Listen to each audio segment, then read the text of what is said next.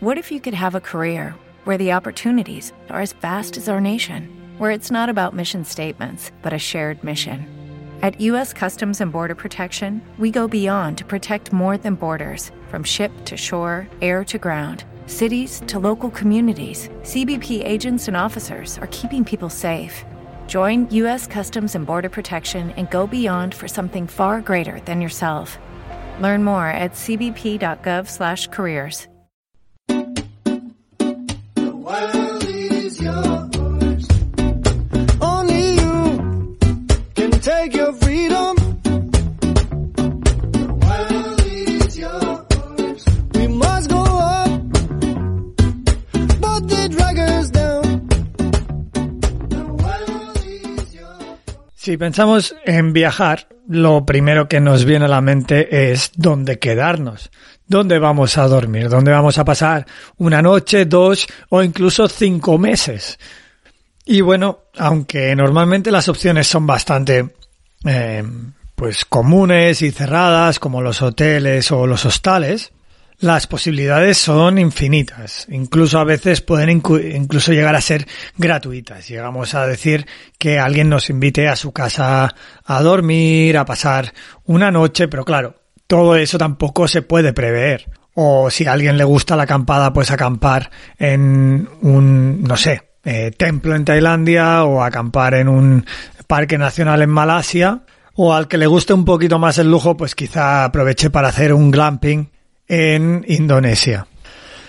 Hay muchos tipos de alojamientos, tantos como la imaginación eh, nos permite eh, o nos permita, y en el sudeste asiático, en lo de ser creativos y en lo de ser tener imaginación, eh, pues van muy avanzados. Pero más que hablar del tipo de alojamientos, hoy de lo que vamos a hablar es del coste, cuánto cuesta viajar por el sudeste asiático, en el caso concreto de, pues, alojarse en lugares.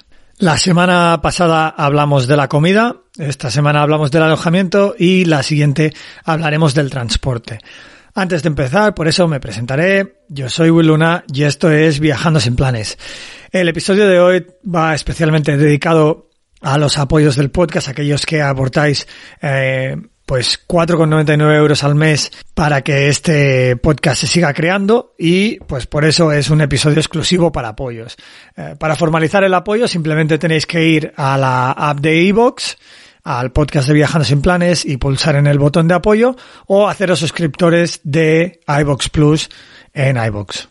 Pero con todo esto dicho, vamos a hablar ya de cuánto cuesta quedarse en un hostal, en un hotel, en una guest house, en una homestay, en un Airbnb, mientras viajamos por el sudeste asiático en general.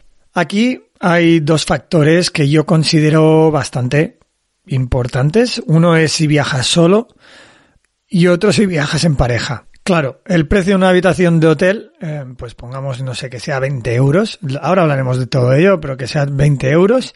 em, no es lo mismo si lo tienes que dividir entre dos que si te tienes que buscar una habitación privada y solo eres una persona. Por lo que, eh, pues tendrás que pagar el, importe completo para ti mismo. Se vuelve un poquito caro, pero bueno, hay cosas más económicas en el sudeste asiático y también hay más caras, hay de todo. Primero vamos un poquito a hablar de la lógica que tienen los alojamientos am, en el sudeste asiático. Segundo, me gustaría hablar un poquito también de qué pueden aportar los alojamientos, porque me parece que a veces los alojamientos pueden ir más allá de, no solo me parece, es así, los alojamientos pueden ir más allá de un simple lugar en el que eh, tumbarse en una cama y dormir. Y, y, bueno, pues pueden ser parte fundamental de tu experiencia y de tu viaje. Y en el sudeste asiático esto es más eh, real que en cualquier otro lugar. Para entender un poquito la lógica de los alojamientos, uh, pues bueno, un poquito es como va el tema de la oferta y la demanda. Donde más oferta hay, normalmente más económicos suelen ser los alojamientos y donde más demanda hay y menos oferta, pues más caros. Se crea así como un efecto un poquito extraño, ¿no? En un lugar, por ejemplo, por poner un ejemplo, como las Islas Pipi, en el que el espacio es muy limitado y hay mucho turismo, uno diría, hostia, será muy económico uh, alojarse. Pero al ser el espacio tan limitado y el número de personas tan limitado, um, se vuelve de golpe muy caro. Sin embargo, si pensamos en lugares como las grandes ciudades como Kuala Lumpur, como Ho Chi Minh, como Bangkok, al haber tanto espacio y tanto alojamiento, suele ser posible encontrar em, alojamientos muy, muy, muy, muy económicos. Y bueno, también hay que entender la zona y el lugar en el que se está. Eh, normalmente los alojamientos en zonas de islas son un poquito más caros, como pueden ser zonas de Indonesia, Borneo, Filipinas. Y en tierra firme y zonas un poquito menos, yo diría que populares, pero aún así turísticas, como pueden ser las zonas de montaña eh, y naturaleza, pues pueden ser un poquito más económicas, ¿no? Como puede ser el norte de Chiang Mai, eh, perdón, el norte de Tailandia, el norte de eh, Vietnam, etcétera. También afecta la economía del país que, sorprendentemente, no siempre va en relación al precio.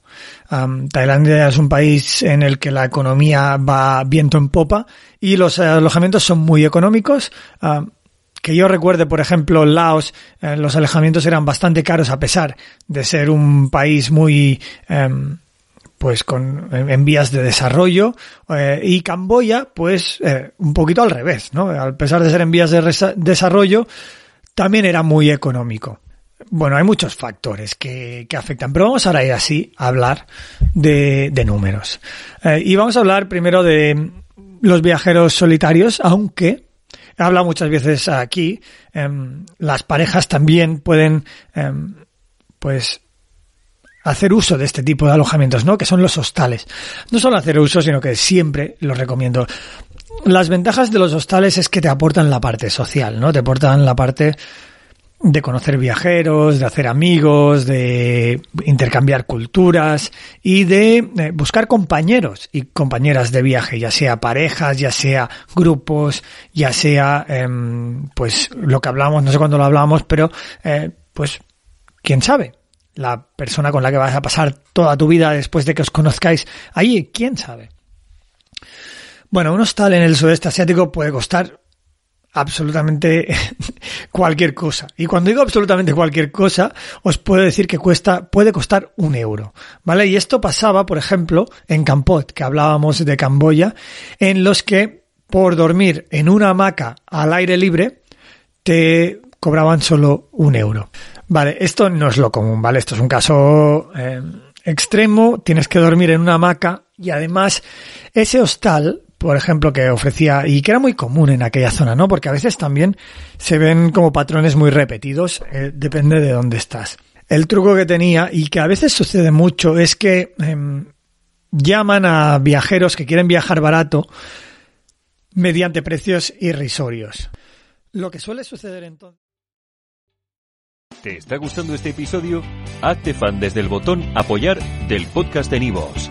Elige tu aportación y podrás escuchar este y el resto de sus episodios extra. Además, ayudarás a su productor a seguir creando contenido con la misma pasión y dedicación.